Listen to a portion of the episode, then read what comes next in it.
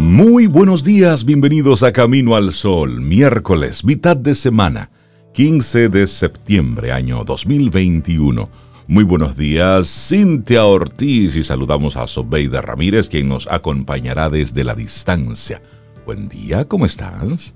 Pues muy bien, te saludo por las dos. Buenos días, Rey, buenos días, Laura, y buenos días a ti, Camino al Sol oyente. Feliz miércoles. Eso, bueno. Yo, me lo estoy diciendo para mí también, me quedé como que Marte, miércoles. Feliz miércoles, 15 de septiembre ya. Y esto va rápido porque luego del 15, bueno, pues... ¿Y los bre? Sí, los bre, esto va como mucho más rápido. Decirle y preguntarle a nuestros amigos y amigas Camino al Sol oyentes, ¿cómo, cómo amanecieron, descansaron? ¿Cómo, ¿Cómo están los ánimos para, para este nuevo día? ¿Cómo va la semana? Esos balances de mediados de semana es bueno hacerlo, porque nos permite ir poniendo a tono. A veces las cosas van ocurriendo tal cual lo planificado, pero a veces no. A veces no. Hay que volver a, priorizar y volver a hacer esa lista y hacer un énfasis especial para, sacar algo que tú necesitas que suceda en esta semana. Claro. Eso es bueno, sí. es cierto. Y coméntanos en el 849-785-1110 ¿Cómo te amanece? Me amanece dos puntos. Pues muy bien. Me amanece dos puntos. Mm, no me amanece mucho. No muy bien. Dítelo, tienes que decirlo. Las cosas como son. Eso, eso es así. Bueno, y recordarte que conectamos a través de estación 97.7 FM, también a través de caminoalsol.do. Esa es nuestra página web. Y ahí entonces tenemos, primero, tenemos la, la radio de Camino al Sol Online que tenemos el programa en vivo a través de caminoalsol.do y luego pues nos quedamos disfrutando con música y todo esto. Y también ahí están los pasados programas, todas las entrevistas, las conversaciones que hemos tenido con nuestros colaboradores, con nuestros invitados. Puedes buscarla por, por tema o por colaborador. Y ahí tenemos un segmentito muy especial donde hemos colocado todas las participaciones de Don Rey, de papá, cuando estuvo en los primeros años de Camino al Sol, eh, compartiendo con nosotros sus reflexiones. Están todas ahí. Hemos hecho una recopilación de todo ese material y está ahí. Si quisieras escuchar una, una reflexión, volver a escuchar su voz, bueno, pues ahí está, siempre con sus muy atinados consejos para para los padres, pero también para los docentes, muy, muy vinculado con, con todo el tema de la, de la docencia y de la, y de la educación en sentido general. Están ahí. Hay un segmentito muy especial, lo vas a ver desde que entres a la página, para que puedas reconectar de nuevo con, con su sabiduría, que lo hemos puesto ahí, con mucho cariño. Y no solo está ahí, Rey, está vigente. Así es. Son temas generales, son temas que todavía son preocupaciones actuales, muy, muy vigentes. Ese maravilloso segmento de, Papá Rey, como le decían. bueno, y hoy eh, tenemos como, como tema central, la competitividad es buena, hasta un punto. Hasta un punto. Todo, todo en exceso, bueno, pues llega a hacer daño. Pero la competitividad es buena, claro que sí, es buena. Nos, nos da eh, una, una gasolina adicional para movernos, pero hay un punto en el que tenemos que ponerla en su justo lugar. Por supuesto, la competitividad entendiéndola como igualdad de condiciones, y esto aplica es para lo que es el desarrollo país, la competitividad es buena, toda la competitividad, es decir, que podamos todos estar en la misma igualdad de condiciones para acceder a algo. Esa es la competitividad. Pero luego, hacia lo interno, está la competencia. Hay personas que viven el día a día como si estuvieran en una especie de maratón eterno, mirando siempre para todos los lados, a ver si el que está a su lado está más rápido o va más lento y siempre estamos midiéndonos. Eso no es tan bueno siempre. No tan bueno siempre y también la intención que pongas en ese proceso, porque ver cómo está el otro para, para, aprender de buenas prácticas, porque todo está hecho bajo el sol, para aprender buenas prácticas, para tener un lineamiento, para, para tener una perspectiva diferente es bueno, pero si es para medirte, para sufrir, para boicotear, para esos elementos así que no son tan positivos, pues entonces no es tan bueno. Y como decía Rey, también la competitividad es buena, generar esas condiciones favorables para que algo, lo que sea, pues tenga éxito de la manera justa, de la manera eh, sin sobreprotección sin, y, sin, y sin posiciones, digamos, em, de, muy, paternalista, de estar... Eh, ninguno de los dos extremos, ni muy paternalistas, pero tampoco condiciones de desventaja, digamos. Y también la competitividad, como, como ponemos acá en el, en el tema central, es buena hasta cierto punto, que para ser tan competitivo, pues no tenga que sufrir una porción de la población, o no tenga que sufrir incluso la tierra, la madre tierra, para tú con eso tener ese elemento adicional de beneficio o de ventaja. La competitividad, lo justo por lo justo, como dices, cada quien con las condiciones similares y que sea el, arte, el talento.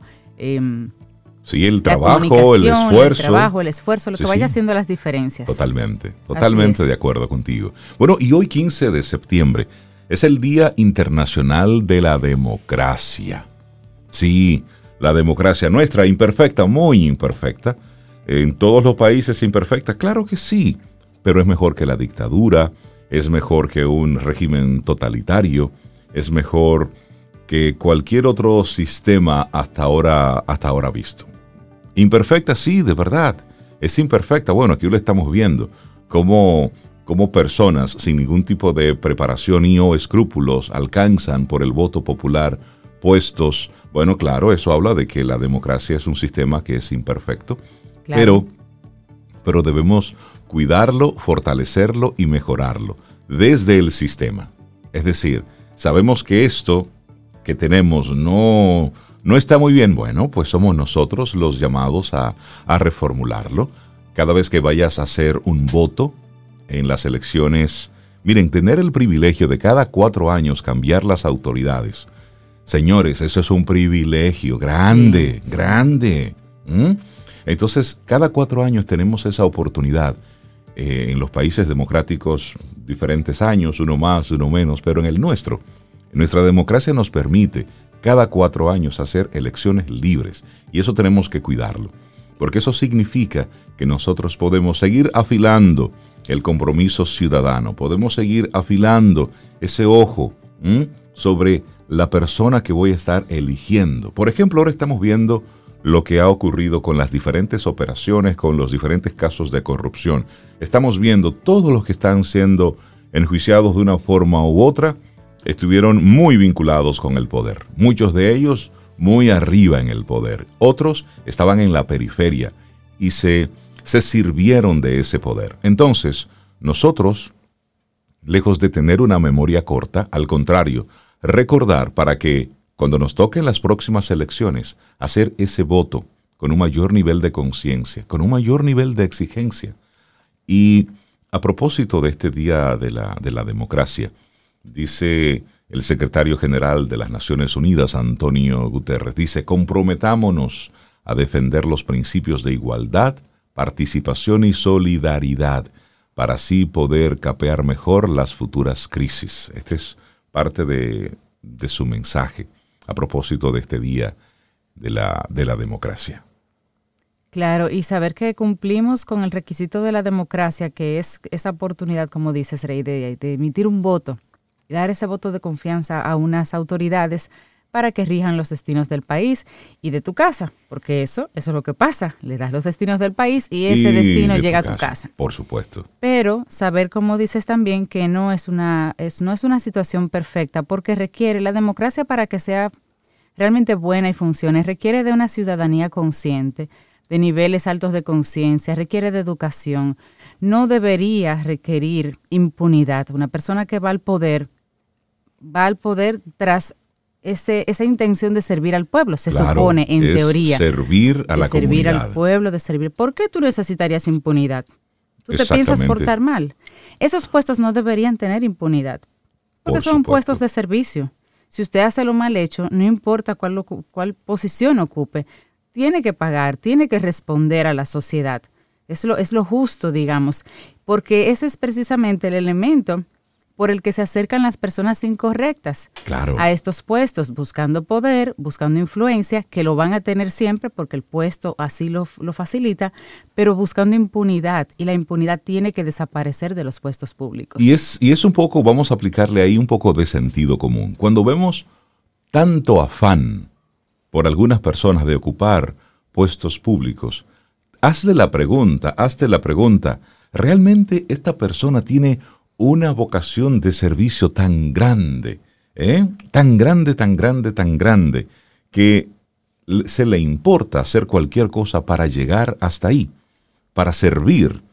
Entonces, si es, si es así, bueno, pues lo ideal sería que, nosotros ah, elimináramos cualquier tipo de beneficio de esas personas que están ocupando los poderes de los diferentes elementos del Estado y que reciban un salario igual que el común, que reciban el mismo trato y el mismo beneficio del empleador común. Para, porque si tú haces a servir, a entregarte, a dar de ti durante esos cuatro años, que es, que es muy noble y que hay mucha gente en nuestro país que está dispuesta a dar su tiempo, su conocimiento, su trabajo, su esfuerzo en beneficio de la comunidad. Pero que hemos visto, lamentablemente, que personas, conociendo los diferentes beneficios, conociendo las diferentes oportunidades y ocuñas que pudieran localizar y conectar una vez estando ahí, bueno, pues por supuesto, dan la vida. Y es por eso que vemos que cualquier cargo público de estos que son de elección cuestan unos millones de pesos importantes. Entonces, sí, nuestra democracia es imperfecta, pero ya tenemos este tipo de información que está ahí.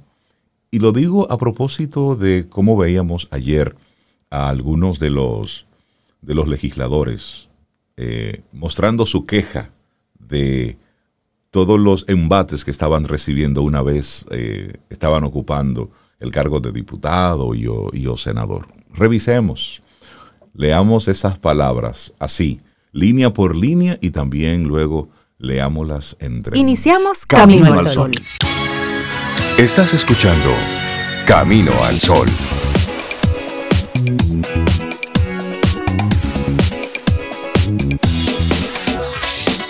Laboratorio Patria Rivas presenta En Camino al Sol, la reflexión del día.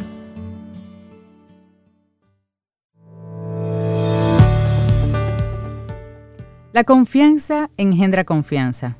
Servicios traen satisfacción. La cooperación demuestra la calidad del liderazgo. Una frase completita ahí de James Cash. Hablemos de, de cómo una persona competitiva puede aprender a ser cooperativa. Así es. Y es que si te encanta competir, bueno, aquí tenemos una sugerencia para que puedas canalizarlo hacia una situación en la que todo el mundo gane. Aquí hablamos de competencia en particular en esta reflexión, no de competitividad. Y dice el propio autor, cuando yo era niño, mi padre tenía una filosofía estaba decidido y empeñado en derrotarnos a mí y a mi hermanos en todas y cada una de las competiciones deportivas hasta que pudiéramos vencerle legítimamente por nuestros propios méritos. En baloncesto no tenía piedad. Aunque me permitiera anotar algunas canastas, no me permitía ganar. Y eso es un buen mensaje, Rey, para estos, para estos padres que juegan con los niños y siempre los dejan ganar. Exactamente. Interesante, vamos a ver por qué. Bueno, y todas las derrotas dice, sigue diciendo el autor, me motivaban a mejorar y pasaba mucho tiempo practicando. Aprendí a lidiar con la pérdida, a fijarme objetivos y a esforzarme para convertir una debilidad en una fortaleza. Entonces, cierto día, siendo ya adolescente, gané un partido. Me sentí tan bien porque sabía que me lo había ganado. Él no me había dejado ganar.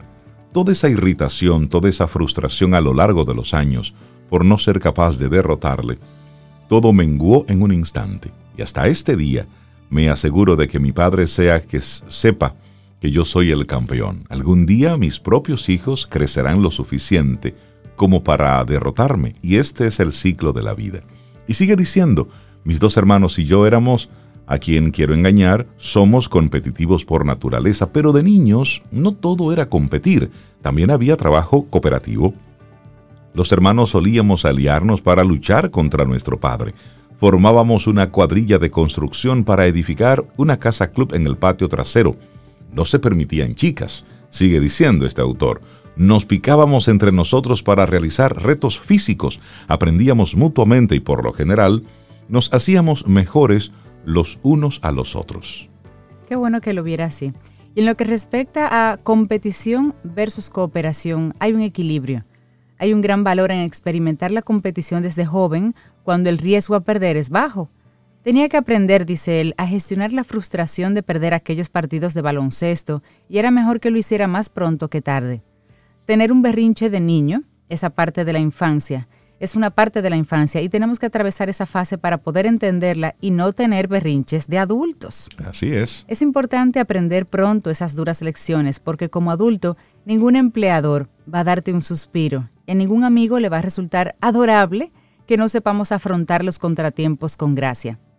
Como dice él, como soy una persona competitiva y usted si se refleja en un mayor o menor grado, pues va escuchando esta reflexión con nosotros. Decía él, como soy una persona muy competitiva, tardé cierto tiempo en entender que también hay un valor en el esfuerzo cooperativo. Desde joven quería destruir a la competencia. Quería ser el primero en el concurso de arte, la nota media más alta, entrar en la mejor universidad, el mejor futuro posible, la mejor carrera, ser admirado por todos. Si otras personas tenían que perder para que yo pudiera triunfar, yo pensaba que simplemente ese era el precio de jugar este juego. Era algo que no podía evitarse. Si alguien va a ganar, entonces alguien tiene que perder. Yo iba a esforzarme cuanto pudiera por ser el que ganara y no el que perdiera. ese era su pensamiento, esa era su idea al respecto. Y, y el decirlo es muy honesto de su parte. Correcto. Porque muchos piensan así, pero no se atreven a decirlo. Así es. Y bueno, sigue diciendo este autor, ya no veo las cosas de esa manera. Toda mi visión de la idea de competición y cooperación ha cambiado, sobre todo ahora que soy padre de seis hijos y quiero que a todos les vaya bien. He logrado ver que toda nuestra familia al cooperar y apoyarse mutuamente puede ganar junta. También quiero que ganen mi parroquia y mis amigos y mi barrio. Está hablando de una comunidad. No es competición para destruir a todos los demás, para que yo los míos podamos ganar. Más bien, es una competición para implicarnos todos juntos, de forma cooperativa, y esto en muchos niveles de, una, de un escenario en el que todos salen ganando. Así es, si pone el ejemplo de las plantas, hay un campo de investigación llamado biomimesis, por si lo quieren investigar, biomimesis, que estudia, entre otras cosas, el comportamiento colectivo de las plantas. Un científico pionero de, es Janine Vainius, y ella señala que la naturaleza en realidad no queda muy bien explicada según una teoría darwinista de la supervivencia del más apto, porque las plantas no intentan competir y destruirse entre sí, lo que hacen en realidad es cooperar para apoyarse mutuamente, construyendo sistemas ecológicos en los que las plantas dependen unas de otras y se ayudan recíprocamente, recíprocamente a, prosperar. Qué bonito. De hecho, cuanta más presión recae sobre las plantas para sobrevivir en un clima difícil, más cooperan entre ellas. Venus escribe que cuanto más estresante es el entorno, más probable es encontrar plantas colaborando para garantizar la supervivencia mutua. Una planta arrojará sombra sobre otras, lo cual a su vez atraerá polinizadores o enriquecerá el suelo. Plantas más grandes bloquean el viento y plantas más pequeñas devuelven el favor cultivando el suelo. Y ahí hay una lección que nosotros los humanos tenemos que aprender. Con frecuencia cuando estamos bajo presión, recurrimos a esos viejos instintos competitivos porque existe la creencia de que hacer que alguien pierda implica que nosotros ganamos. Es una reacción de estrés, pero es la incorrecta. La auténtica forma de ganar es participar de un tipo completamente diferente de esfuerzo competitivo, que es el de luchar por el bien común. Los demás seres humanos no son mi competencia, dice él, son mi familia, mis amigos, mis vecinos, son personas a las que quiero ver prosperar y cuando lo hacen implica que yo también prospero.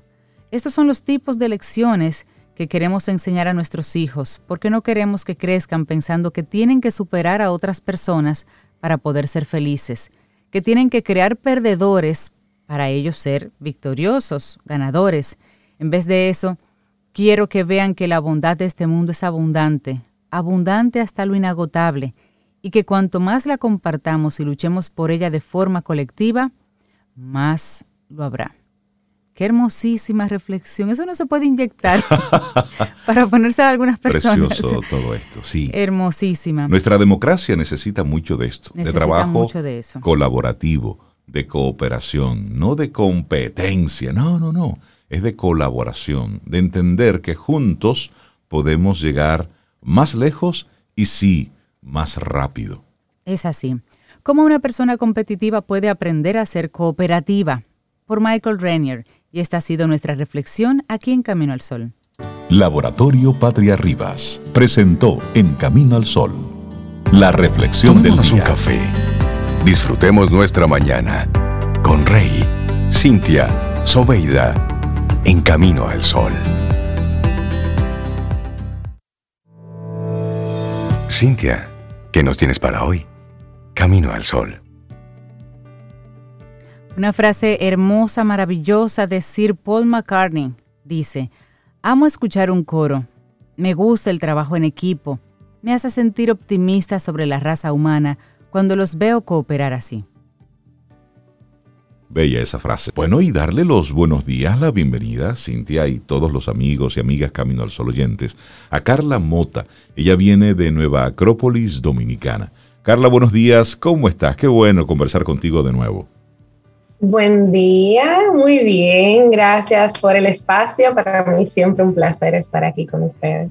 Y para nosotros también conversar con, con la vena joven de Nueva Acrópolis, la otra línea de Nueva Acrópolis, y enterarnos un poquito también de la mentalidad y los temas que van manejando ustedes con esa otra población. Y el tema que nos, comparta, nos vas a compartir en el día de hoy, Carla, los jóvenes y la búsqueda de la autenticidad. Eso es un tema, un temazo. Es, un temazo, definitivamente. La autenticidad es una de las conquistas más importantes de la vida de cualquier ser humano, joven o no.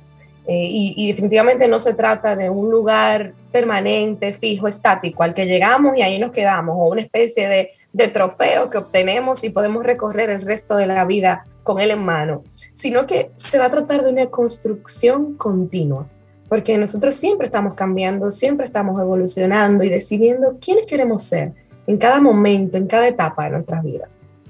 Entonces, la autenticidad va a ser lograr esa coherencia en cómo vivo y cómo estoy en mi mundo exterior y cómo vivo y cómo estoy, quién soy en mi mundo interior. Eso va a implicar poder armonizar entonces nuestros pensamientos, nuestros sentimientos, nuestras acciones y es una puerta grande y directa a la felicidad. Por eso es tan importante. Hay pocas cosas que nos conecten tan rápida y directamente con la felicidad como el ser auténticos. Y a propósito de eso que nos estás compartiendo, Carla, estamos en un cada época en la historia tiene sus tiene su reto, tiene su propio reto.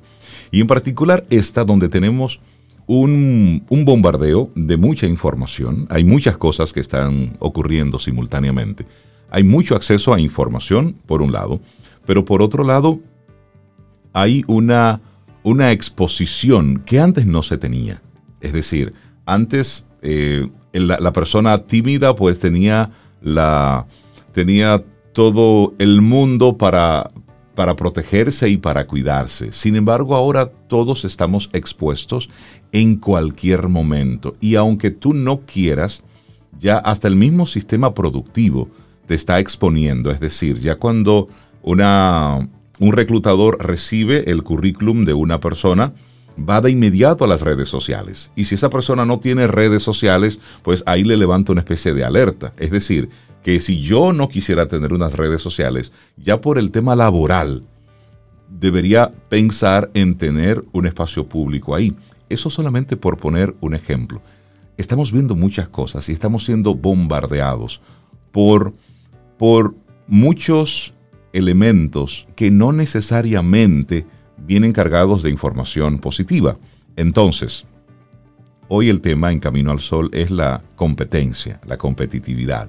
¿eh? Hay una, no, no es lo mismo competencia y competitividad, son cosas muy diferentes, pero en este caso, ponerlo un poquitito juntos. ¿Qué tan difícil es ser auténtico en una época donde estamos teniendo tantos estímulos y estamos teniendo tantos patrones que nos dicen, hey, lo cool es ser esto?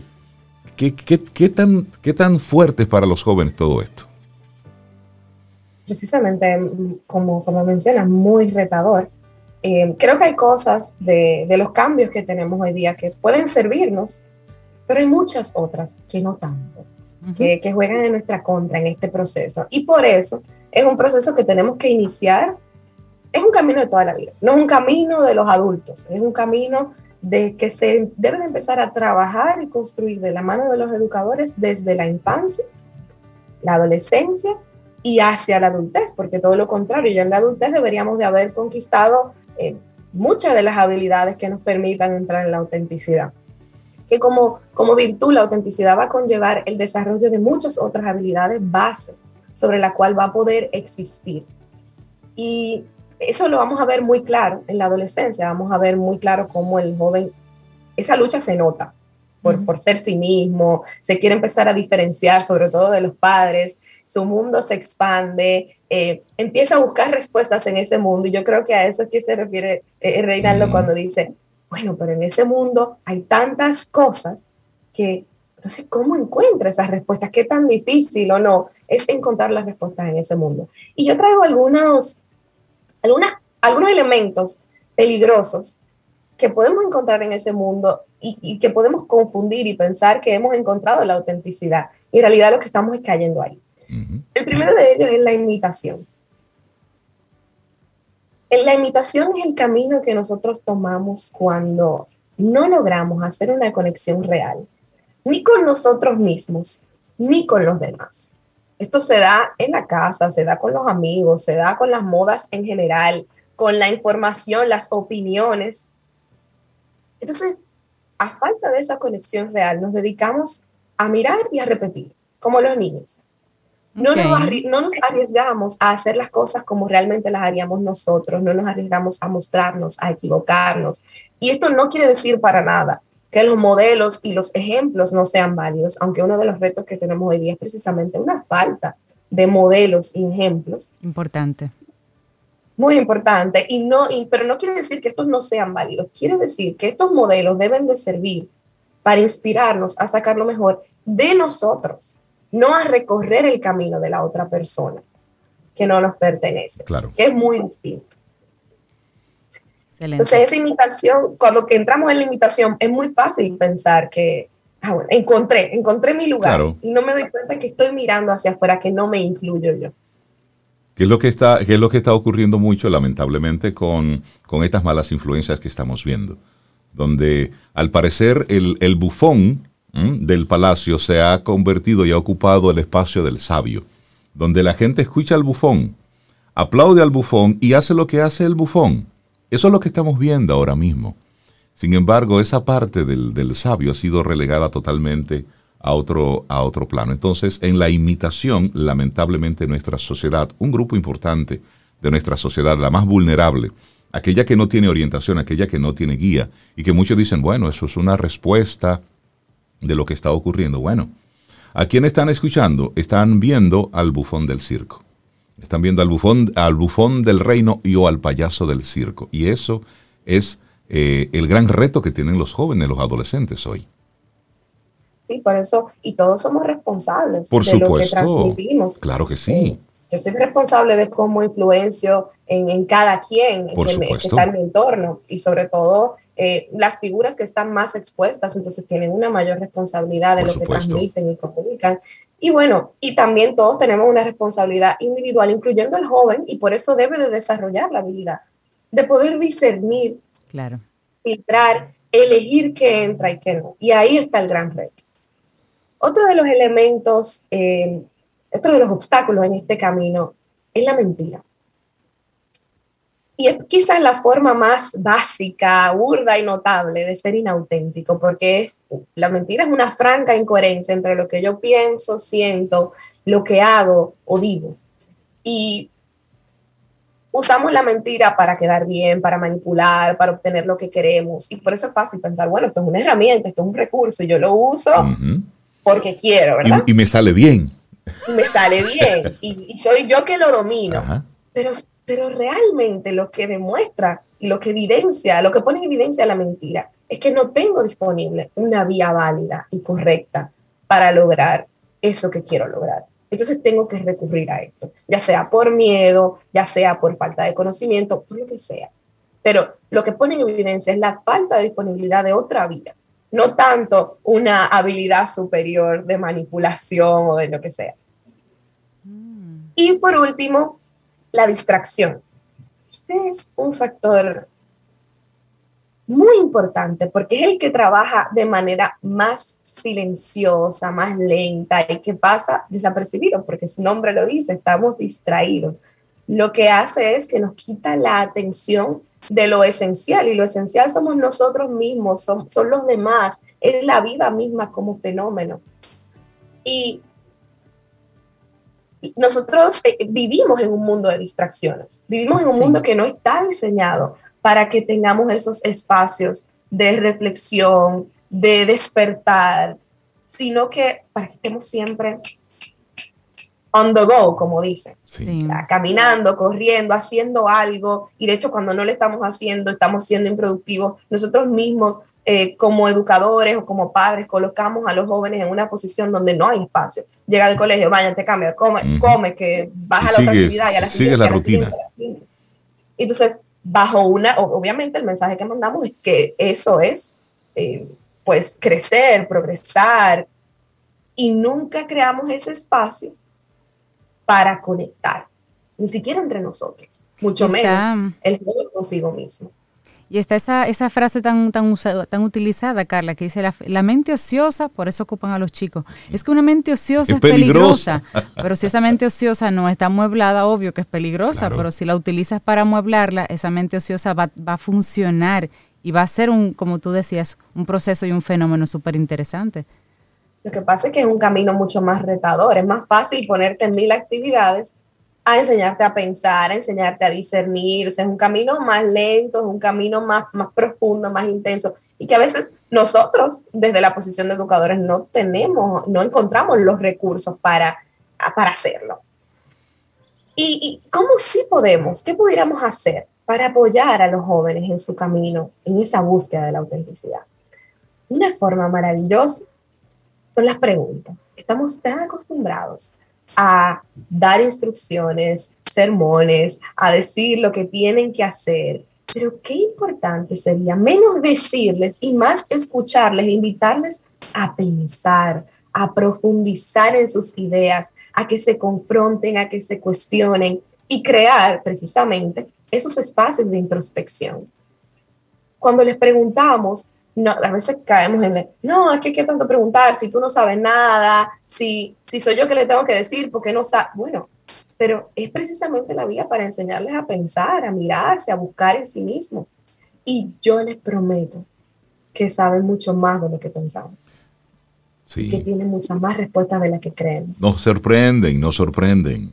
Pero papá y mamá tienen que también cultivarse un poquito, porque a veces no podemos mirar todo esto y ofrecerle tanta información a nuestros hijos para que tengan, para que tengan, pero que se la dé otro porque yo no la tengo, sino que también aproveche este momento para poder cultivarse, para poder ser modelo, para poder tener esas preguntas que dice Carla, hacer esas preguntas y poder recibir tal vez una pregunta y poder también tener esa conversación de doble vía.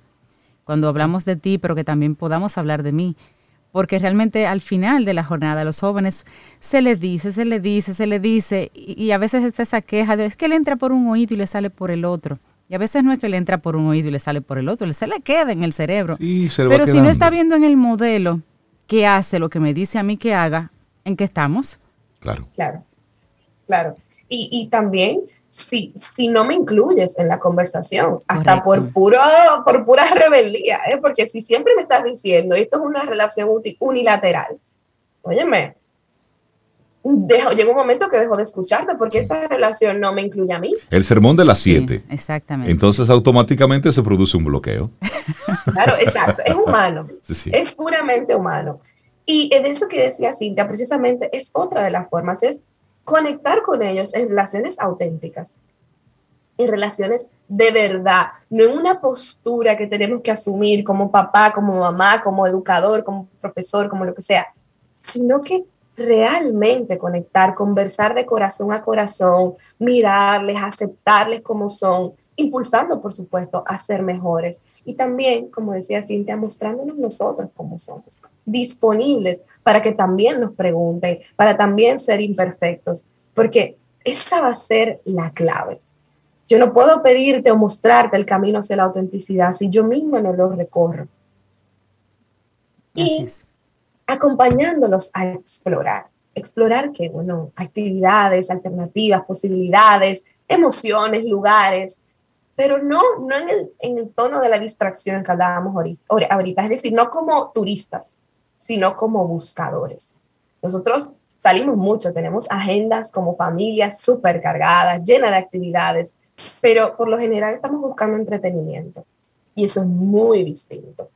Entonces la invitación va a ser, vamos a ver cómo aprendemos a explorar, a compartir, pero, pero desarrollando una mirada de búsqueda, una mirada que nosotros llamaríamos filosófica, que busca, busca respuestas y las encuentra, que pueden aprender a ver más allá de lo evidente, es ir al mismo lugar que van todos y ver otras cosas que no son tan obvias. Eh, es, es, conversar como conversan todos, compartir, jugar un juego y ver otras cosas, mirar una película y ver otras cosas. Es esa compañía en explorar. Me gusta mucho ese ejemplo. Me gusta mucho ese ejemplo, Carla, porque en eso de la exploración, y, y perdona brevemente, porque en eso de la exploración, padre e hijo eh, se ponen en el mismo terreno. No sabemos ninguno de los dos, estamos comenzando en cero los dos, aquí somos iguales y nos vamos a dar la oportunidad de, aprender juntos. Somos aprendices de la vida. Sí, sí. Y Qué, qué, qué comportamiento tan bonito para modelarle a, una, a un joven el, mira, la vida es aprender, la vida es descubrir, es buscar. Siempre, no, no, no, no llegamos a ser productos terminados. Y ese es precisamente el camino de la autenticidad. El placer de toda una vida es ser quien eres. Es una frase que a mí me parece muy hermosa de Joseph Campbell y que, que llama a la autenticidad y, y, la conecta con la felicidad. O sea que vamos a, construir ese camino para nosotros y para nuestros chicos. Carla Mota de Nueva Acrópolis Dominicana. Muchísimas gracias, Carla, por darnos esta, esta perspectiva de este tema, los jóvenes y la búsqueda de la autenticidad, que sirva para motivar a los padres que nos están escuchando. ¿Cómo pueden ayudar a sus hijos, adolescentes, jóvenes, en esa búsqueda de la autenticidad? Y si tú adulto todavía te sientes que estás un poco entre las patas de los caballos, pues mira, ser auténtico. Eres único, eres única. Entonces, eso ejércelo. Carla, muchísimas gracias. ¿Actividades en Nueva Acrópolis en estos días? Sí, tenemos precisamente en nuestro taller de liderazgo juvenil, que es un espacio donde, entre otras cosas, pues buscamos precisamente abrir, hacer disponible este camino de búsqueda para nuestros jóvenes de 15 a 18 años. Inicia este sábado y a partir de las 10 de la mañana va a ser semipresencial. Okay. En este, este, sábado es presencial y bueno, vamos a tener así alternando una semana sí y una semana no con todos los protocolos del lugar. Así que los invitamos a inscribirse, a registrarse al número 809 352-7054. 809-352-7054 es un número de WhatsApp. Pueden por ahí dejar toda su información y les esperamos este sábado. Buenísimo. Muy recomendado, además. Muy recomendado, así es. Carla Mota, que tengas un excelente día. Muchísimas gracias. ¿Quieres formar parte de la comunidad Camino al Sol por WhatsApp? 849-785-1110. Camino al Sol.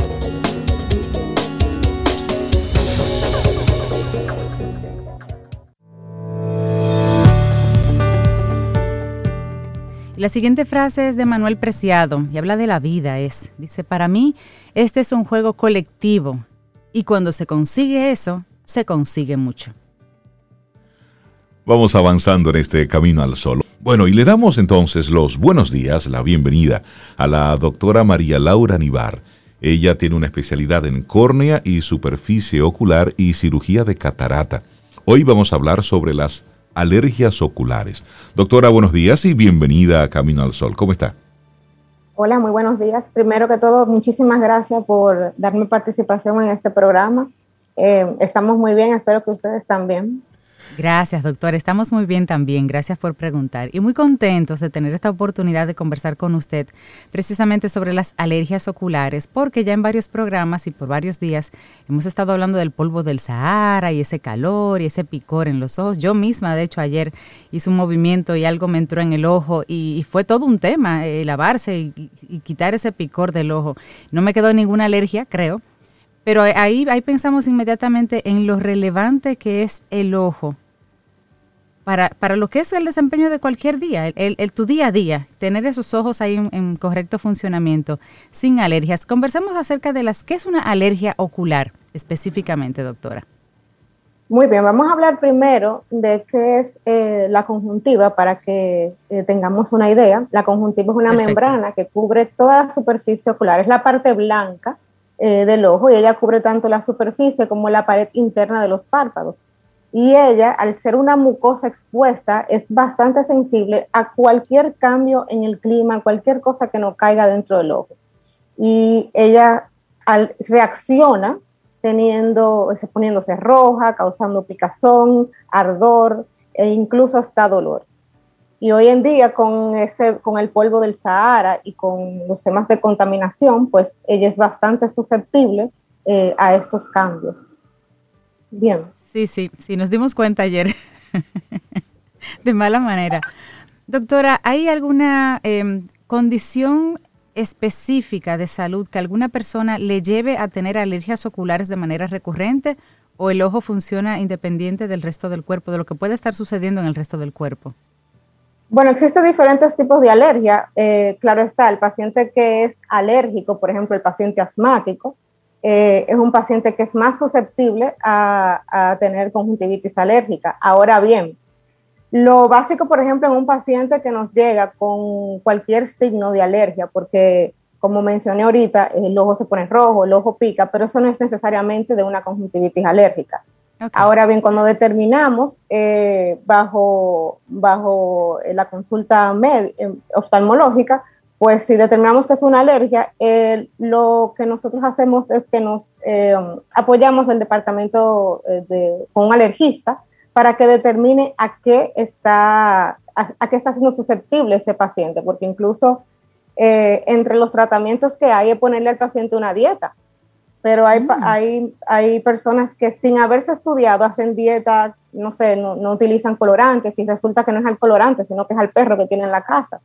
Entonces, si no se determina exactamente a qué ese paciente está alérgico, vamos a estar dando disparos con los ojos cerrados. Entonces, eh, lo primero es, si es, una, si es una primera vez, pues se trata con, con tratamiento tópico, gotas, pero si es un paciente que, Em, que es eh, reincidente en esas alergias, pues lo mejor es apoyarnos en el departamento eh, de alergias con un alergista y que se le haga ese panel, que se le haga ese estudio, a ver a qué exactamente este paciente está haciendo esa, estas alergias. Pero sí, como me preguntaste ahorita, hay pacientes que son más susceptibles, como aquellos que tienen ya una enfermedad eh, de base, como lo que es, como lo que es el asma. Doctora, y por ejemplo, ¿cuáles son las alergias oculares más comunes que se ven, por ejemplo, aquí en República Dominicana? Al polvo, ácaros, eh, son esos pacientes que tienen que cambiar la, sábana diario, que es lavarlo con agua caliente. Eh, incluso, no sé si recuerdan el año pasado con el tema de Duquesa, que se juntó con lo del polvo del Sahara, ese año, mire, eso fue impresionante lo que nosotros recibimos el año pasado y las crisis tan aparatosas que se ven, porque incluso el paciente ya cuando tiene una alergia crónica o cuando está en contacto constante con ese alergeno, eh, se producen incluso hasta úlceras corneales, porque el paciente eh, se le desarrollan unas papilas dentro del ojo que laceran diariamente con cada parpadeo esa superficie, causando úlceras que son de, son de muy difícil manejo y que posteriormente traen incluso hasta baja visión en esos pacientes. Las consecuencias de una, de una alergia no tratada, doctora, simplemente asumirlo como es algo que me molesta, me lavo la cara, a lo mejor una gotita para refrescar el ojo y listo. ¿Cuáles son esas consecuencias? Bueno, mire, eh, al producirse esa picazón, el paciente tiende a estrujarse los ojos. Hay pacientes que tienen debilidad de la córnea, que es eh, la capa más eh, externa, es la ventana del ojo, y al estrujarse los ojos, es como si le estuvieran sacando punta al ojo. Y esa córnea se va volviendo puntiaguda, produciendo astigmatismos eh, muy elevados, incluso tan elevados que el paciente pudiera eh, terminar en un trasplante de córnea. Por eso esos consejos que nos daban cuando pequeños, de muchacho, no te truje el ojo, es por eso, es exactamente Ay, los consejos populares, caramba. Pero ese tanta sabiduría. ese sirve. Ese, ese sí tiene bastante sabiduría porque hay pacientes que desconocen eso. Hay una enfermedad que se llama queratocono, que se debe a exactamente a eso, a, pacientes que se estrujan los ojos desde pequeños y no sabían. Y no sabían que eh, no, no fueron llevados al médico cuando pequeños y ya cuando están grandes, que llegan en una etapa ya muy avanzada, pues oh, son pocas cosas las que se pueden hacer. ¿Y qué incidencia tiene, doctora, el uso de los lentes de contacto en las alergias oculares? ¿Son frecuentes o no suceden siempre y cuando se mantengan algunas reglas? Bien, eh, los lentes de contacto a largo plazo producen, pueden producir alergia al mismo, al mismo lente de contacto, a la misma solución con la que se lava el lente de contacto, y también eh, eh, producen sequedad ocular. El uso crónico del lente de contacto reseca mucho los ojos y la resequedad también causa picazón de los ojos. Entonces habría que descartar si es una picazón por resequedad o si es una alergia que está haciendo el paciente al lente de contacto, trayendo como consecuencia lo mismo, eh, el, ojo rojo, la picazón, el dolor, etc. Son pacientes que incluso eh, es muy difícil porque son pacientes, hay pacientes que son muy dependientes del lente de contacto porque tienen miopías muy elevadas que no se le puede poner lente y lamentablemente hay que retirar el lente de contacto por un tiempo. Wow quedan imposibilitados. Doctora, usted hablaba de casos de, alergias detectadas en, niños y que los padres simplemente no lo atienden, este niño comienza a rascarse los ojos de forma constante. ¿Cuándo un padre o una madre debe prestar atención? ¿Cuál sería una conducta eh, no normal eh, de un niño con relación a su, a su visión? Bueno, el área de pediatría, de hecho, eh, eh, sugiere empezar a hacer los, los chequeos eh, oftalmológicos a partir del año, pero ya si uno ve eh, en un niño una conducta de que no le está yendo bien en el colegio, porque no está viendo bien la pizarra, que se estruja mucho los ojos, que se pega mucho de, de los libros, esas son conductas que deberían de llamar la atención. Ahora bien, algo importante es que hay pacientes que desarrollan condiciones en un solo ojo y como no, y como nadie anda con un ojo tapado, pues entonces no, se, dan cuenta hasta que es tan grande. Exacto, entonces por eso es la importancia desde pequeño llevar a los niños al oftalmólogo, porque cada ojo se evalúa de manera individual. Como, como nosotros andamos con los dos ojos abiertos, pues es difícil. Hay pacientes que se dan cuenta cuando van a sacar la licencia, que le dicen, tápese el ojo derecho, lo que no la pagan, usted sabe. Me pasó ayer, doctora. Levanto la mano y digo, me pasó ayer que renové la licencia y cuando me dijeron, tápese este ojo, y yo, oh. Así Oh, pero ¿y qué, te pasa, niño? Doctora, no veía bien, así que saliendo de aquí hacemos esa cita. Ah, la esperamos por allá. Muchísimas gracias. Doctora, y por ejemplo, ¿es posible que una, porque siempre, siempre pensamos que la alergia provoca que el ojo se ponga rojo. ¿Es posible que una persona tenga alergia y utilice unas gotitas porque como no se le pone rojo el ojo, no vaya al, al, doctor. O sea, ¿en qué momento yo sé que es una pajita en el ojo, la resequedad, el, calor, o es una alergia y tengo que ir con ustedes? Bueno, em, al ser tan sensible el ojo, la verdad que cualquier cosa que altere, eh, que pase de un día, ya el paciente realmente se asusta y vaya, porque como hay muchas cosas que se enmascaran que pudiera ser alergia. Por ejemplo, el ojo rojo eh, no es solamente de, alergia. El ojo rojo puede ser de presión alta, puede ser que esté pasando, que haya una úlcera, que hayan tantas cosas. Entonces, si es una cuestión de un día, pues, y no baja la visión, pues el paciente no tiende a ir allá. Ya cuando es algo crónico que no se mejora con, con goticas lubricantes, y goticas lubricantes no es eh, necesariamente el vicine, el vicine enmascara, por ejemplo, el ojo está rojo, se pone una gotica del vicine e inmediatamente se pone blanco. Ahora no está tratando la causa de por qué se está poniendo rojo. Si ya van varios días con el mismo síntoma, bueno, pues lo recomendable es pasar por el oftalmólogo para descartar cualquier causa. Eso es lo recomendable. Doctora, para, para, una visita, usted tomarnos un café con todo el protocolo y por supuesto hacer una, una consulta. ¿Cómo, ¿Cómo conectamos con usted, doctora? Eh, bueno, yo estoy en el Instituto Espaillat Cabral. El teléfono es 809-686-0268. Allá tenemos eh, de todo tipo de, especialidades de, para los pacientes pediátricos, ahora que están eh, que estamos en etapa de, entrar al colegio, y diferentes especialidades, retina, glaucoma, o sea que allá a la orden. El café se lo debemos porque no estamos haciendo café ahora. No están haciendo café. no. llevamos un termo. Pues lo deben. Después del COVID, después del COVID no hay café. bueno, pues doctora María Laura Anibar, especialista en córnea y superficie ocular y cirugía de catarata. Muchísimas gracias por tocar este tema, las alergias oculares. Hay que cuidar los ojitos. sí, sí, sí. Hay que cuidarlos, hay que darles su cariñito. Doctora, nos veremos por allá en unos de estos días. Muchísimas gracias por la invitación de nuevo. Pasen buen día. Un gracias, abrazo, igual.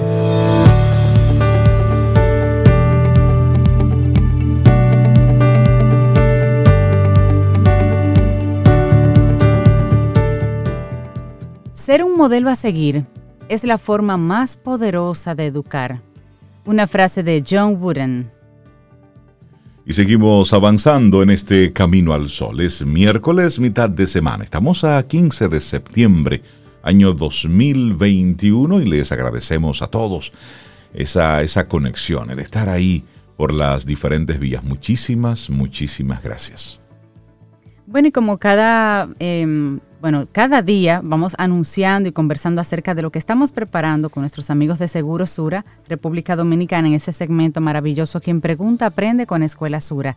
Y en el día de hoy vamos a estar conversando acerca de movilidad sostenible. Hermosísimo tema. Y esto de la mano de Riquelme Ulloa, que él es líder de movilidad en Seguro Sura aquí en República Dominicana. Así que buenos días, Riquelme, ¿cómo estás? Con Riquelme vamos a estar conectando en unos momentitos, porque ahí estamos haciendo la, conexión, pero hablaremos con él sobre, sobre movilidad, cuáles son las nuevas prácticas de movilidad, qué es la movilidad sostenible, por ejemplo, cuáles son los diferentes actores. Eh, son de esos, de esos temas que tenemos que poner en, los, en, en nuestra mente, porque estamos todos buscando una, un estilo de vida mucho más saludable y, es, y tenemos que propiciarlo a propósito del, estilo, del estilo de vida y lo, y lo que nosotros estemos eh, entendiendo por lo que es un estilo de vida saludable. Y ahí está, ahí está la movilidad y con, con Riquelme en unos minutitos estaremos conversando sobre eso. Claro, y es que la, la movilidad sostenible, Rey, en, un tema de, muchísima importancia porque es que engloba un conjunto de procesos y de acciones orientados a conseguir el uso racional de los medios de transporte, tanto de particulares como de profesionales.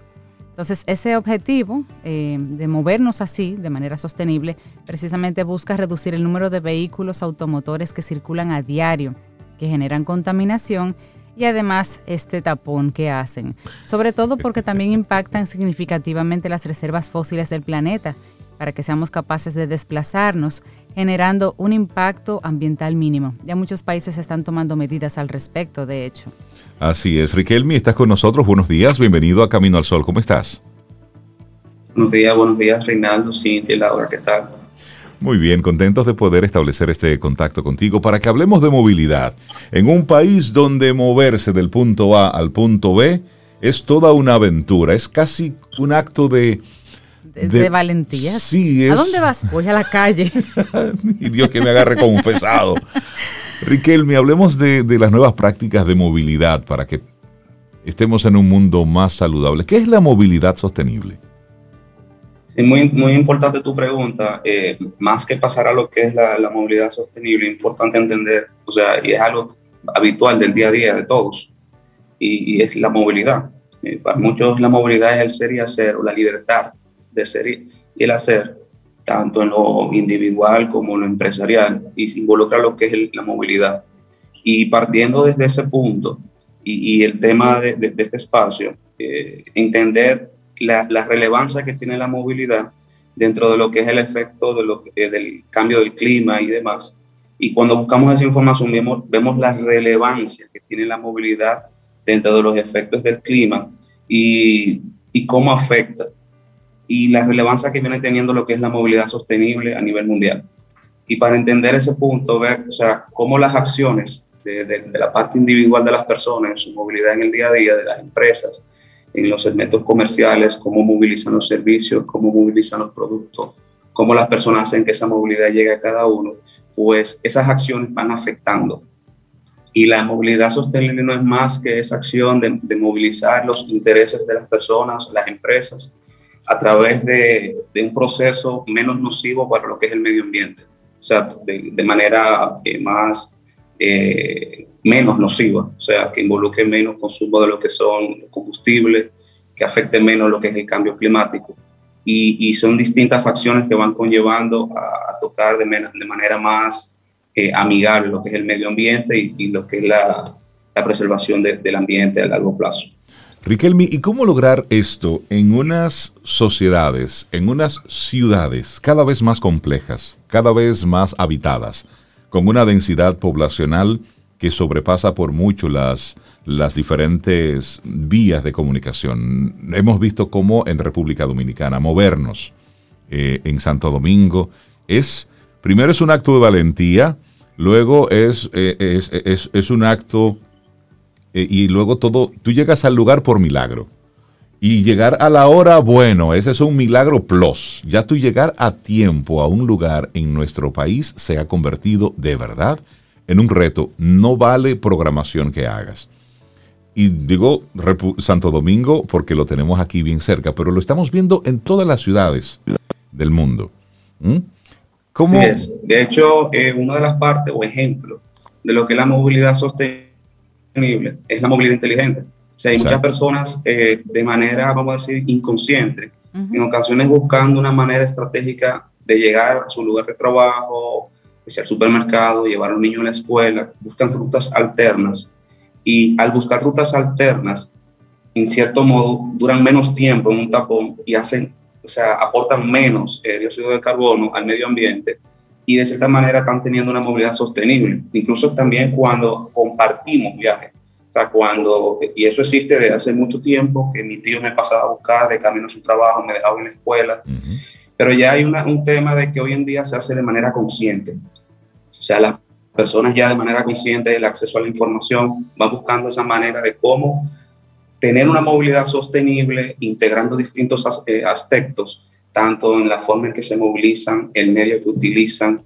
Eh, los, en, algo muy importante son los actores eh, de viales, o sea, esa resignificación, cómo se van adecuando las vías, la incorporación de nuevos, eh, nuevas formas de movilidad eh, o distintas en, en, en, forma, vamos a decir, de propulsión, que es la movilidad eléctrica, lo que es el metro, el teleférico, que, lo que es la movilidad colectiva va logrando que esa movilidad sostenible se vaya dando, pero también en, la casa, de, en el hogar de, cada ciudadano. O sea, cuando toma una acción de cara a tener una movilidad sostenible y que pueda tener un aporte a lo que es al medio ambiente y a la sociedad, y eso va logrando que se pueda dando esa, esa, esa movilidad sostenible. Y muy importante, los actores que habilitan lo que es esa movilidad, ya sean desde la parte gubernamental, desde lo individual de, de cada ciudadano, y también de lo que son las pymes, empresas que emergen con uh -huh. que son nuevas propuestas de movilidad sostenible y lo que es la micromovilidad, que es a lo que se apuesta para lograr una movilidad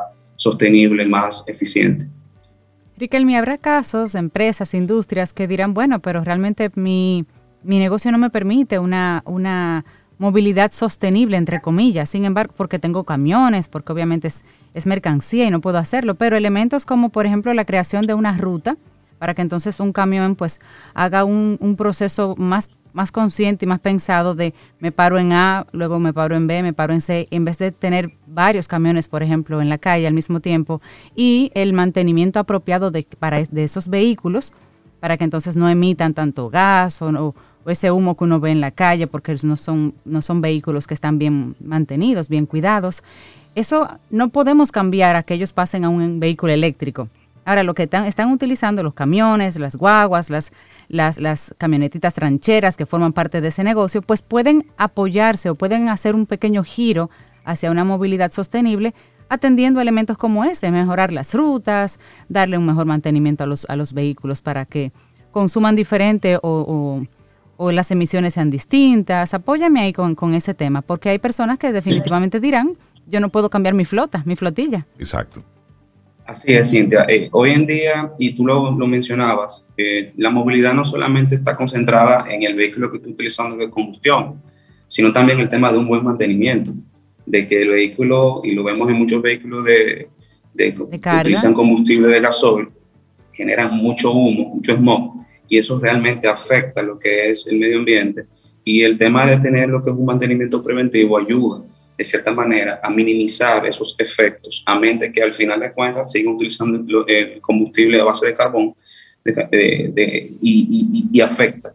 Sin embargo, las acciones como la movilidad inteligente, de utilizar rutas que minimicen el tiempo del trayecto hacia lo que es la entrega de servicio, eh, muchas empresas, no todas, necesitan lo que son vehículos eh, pesados, o sea, entiéndase camiones, autobuses, muchas utilizan vehículos más pequeños para la distribución y ya hoy en día en el mercado se disponen de vehículos eléctricos para, dicha, para dicho servicio. De hecho, muchas empresas han ido incorporando poco a poco eh, parte de su, de su flotilla, unidades que se, eléctricas, para ir probando, viendo la factibilidad y apostando a lo que es el tema de, de la movilidad eléctrica y sostenible. Y de hecho, también a un tema de, de, responsabilidad social, o sea, un tema de responsabilidad social corporativo. Y, pero evidentemente, al final, eh, entiendo que muchas empresas se, se mueven por el mismo consumidor. O sea, el consumidor identifica a esas empresas que sí apoyan, aportan de manera social y, y al tema de la movilidad sostenible eh, y prefieren de hecho, vemos empresas en el mercado que se mueven, tienen servicio de mensajería de manera sostenible en, vehículos eléctricos e incluso bicicletas. Y, eso hace que las personas se identifiquen. O sea, hay un consumidor con propósito que, se siente motivado a utilizar este tipo de empresas.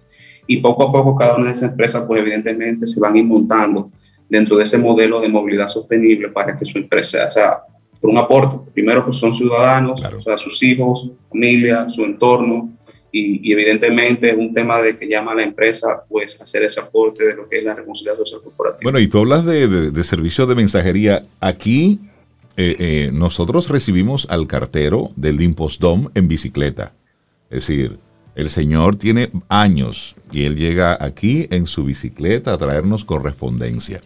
Y, sí, hay mucha gente que se está eh, inscribiendo a eso por un tema de, responsabilidad social, pero has hablado eh, de diferentes eh, actores que están involucrados en todo, en todo este, este andamiaje.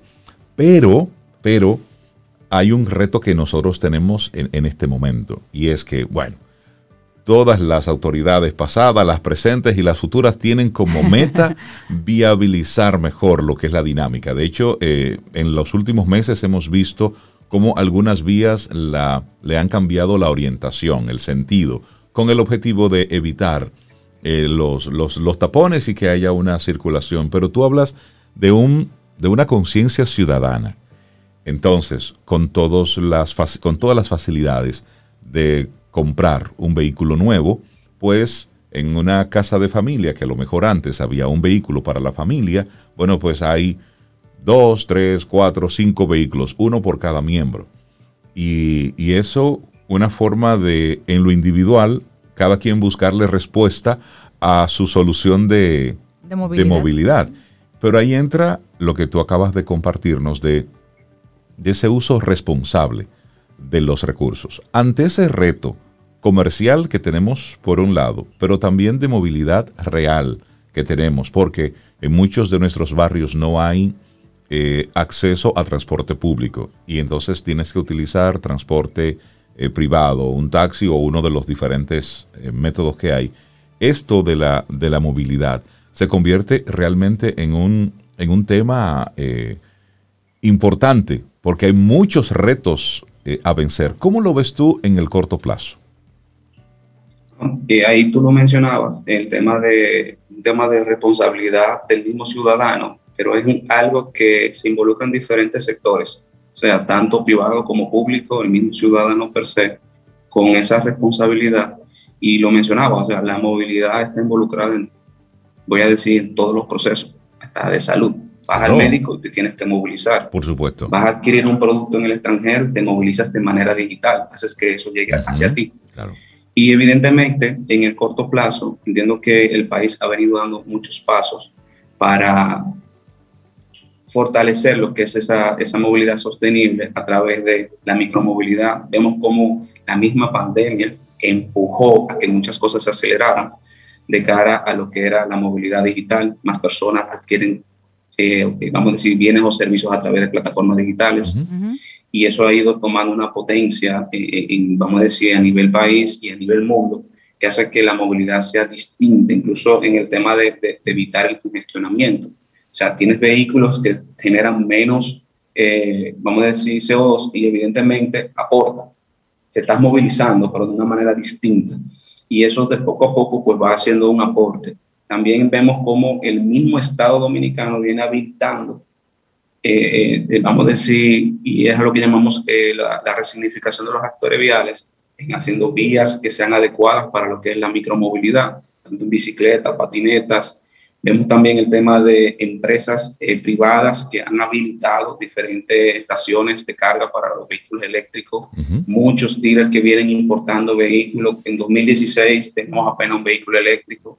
Ya hoy en día andamos, rondamos cerca de las 3.000 unidades eh, de eléctrico 100% y más de 7.000 entre motocicletas, patinetas y, y, vehículos.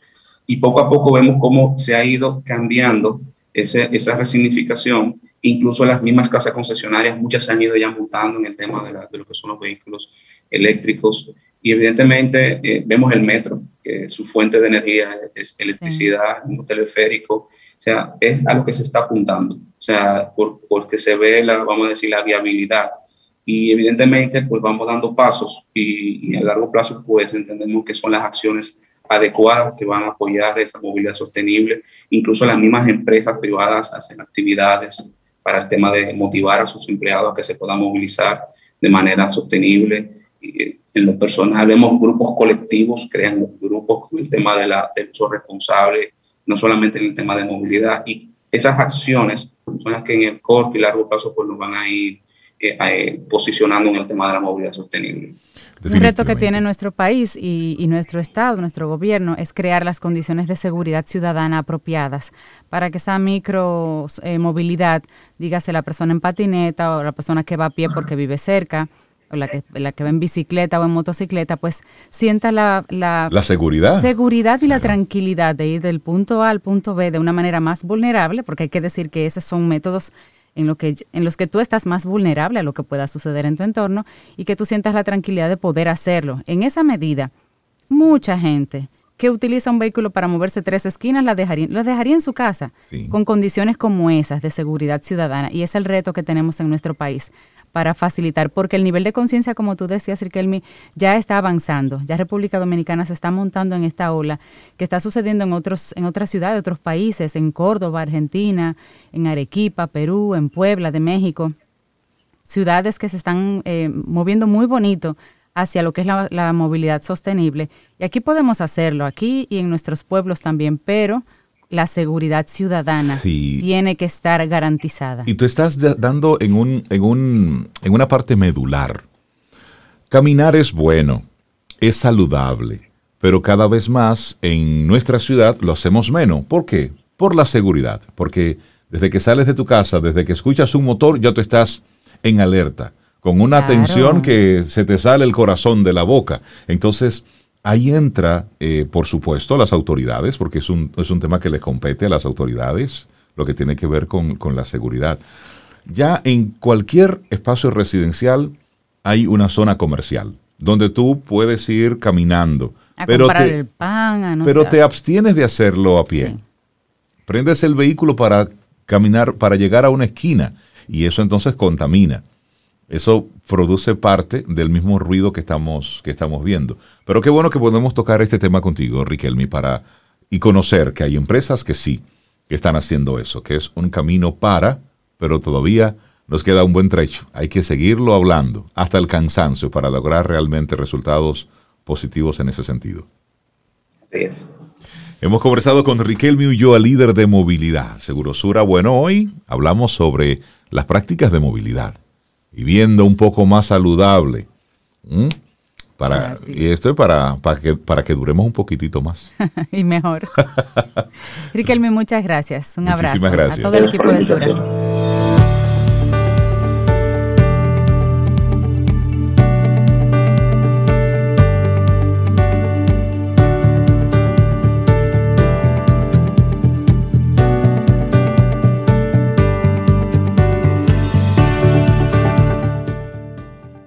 Es difícil llevar a las personas a la bondad con lecciones, pero es fácil hacerlo con el ejemplo.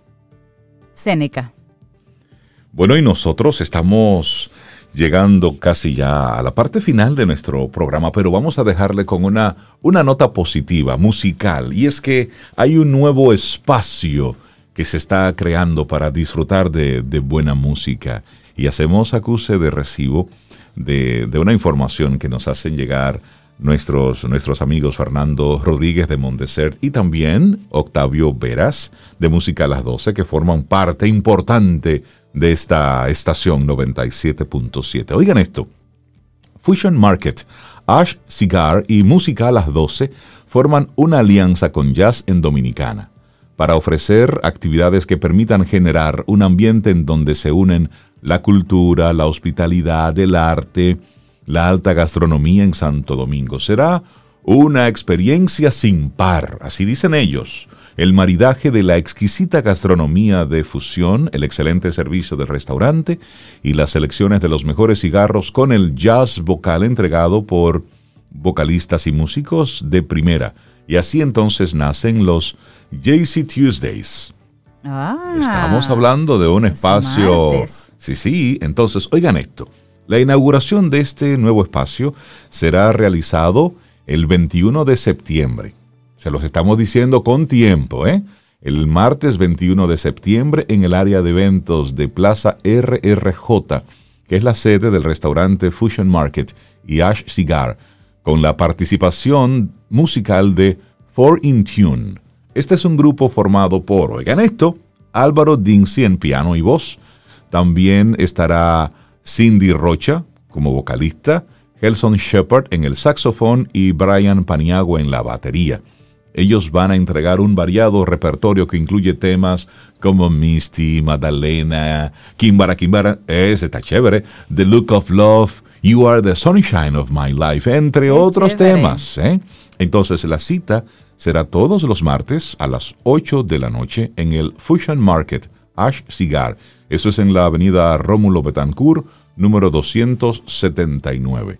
Una combinación de, de música, por supuesto, comida, buena compañía y felicitar a nuestro buen amigo Octavio Veras por involucrarse en estas ideas tan, tan atrevidas y siempre chéveres y musicales de, de Fernando Rodríguez de Jazz en Dominicana. Sí, todo, todo lo que se suma ahí es bueno. sí, sí. Así que, y felicitar siempre a, Octavio Veras por mantener ese maravilloso programa Música a las 12. Si no lo has escuchado, que es raro, porque realmente... Exacto, es raro. Es raro, pero si no lo has escuchado, bueno, Camino al Sol termina a las 9, pero a las 12 entra Octavio Veras Goico de 12 a 2 con, ese maravilloso programa de Música a las 12. Yo lo escucho todos los días. Sí.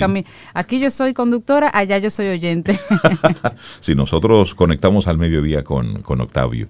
Así es que un, un gran abrazo y felicitarles por esta iniciativa. Nosotros así vamos llegando ya al final de nuestro programa. Mañana jueves, si el universo sigue conspirando, si usted quiere, y si nosotros estamos aquí, tendremos un nuevo camino al sol. Y ya que mencionamos jazz, ¿les parece Me ha gustado todo lo que has puesto hoy. Ah, bueno, pues sé que esta te va a gustar. De la producción Yaceando el Cancionero Dominicano, la versión de retro jazz de Vive. Así nos vamos. Que tengamos un precioso día. Y esperamos que hayas disfrutado del contenido del día de hoy. Recuerda nuestras vías para mantenernos en contacto. Hola arroba caminoalsol.do. Visita nuestra web y amplía más de nuestro contenido. Caminoalsol.do. Hasta una próxima edición. Y pásala bien.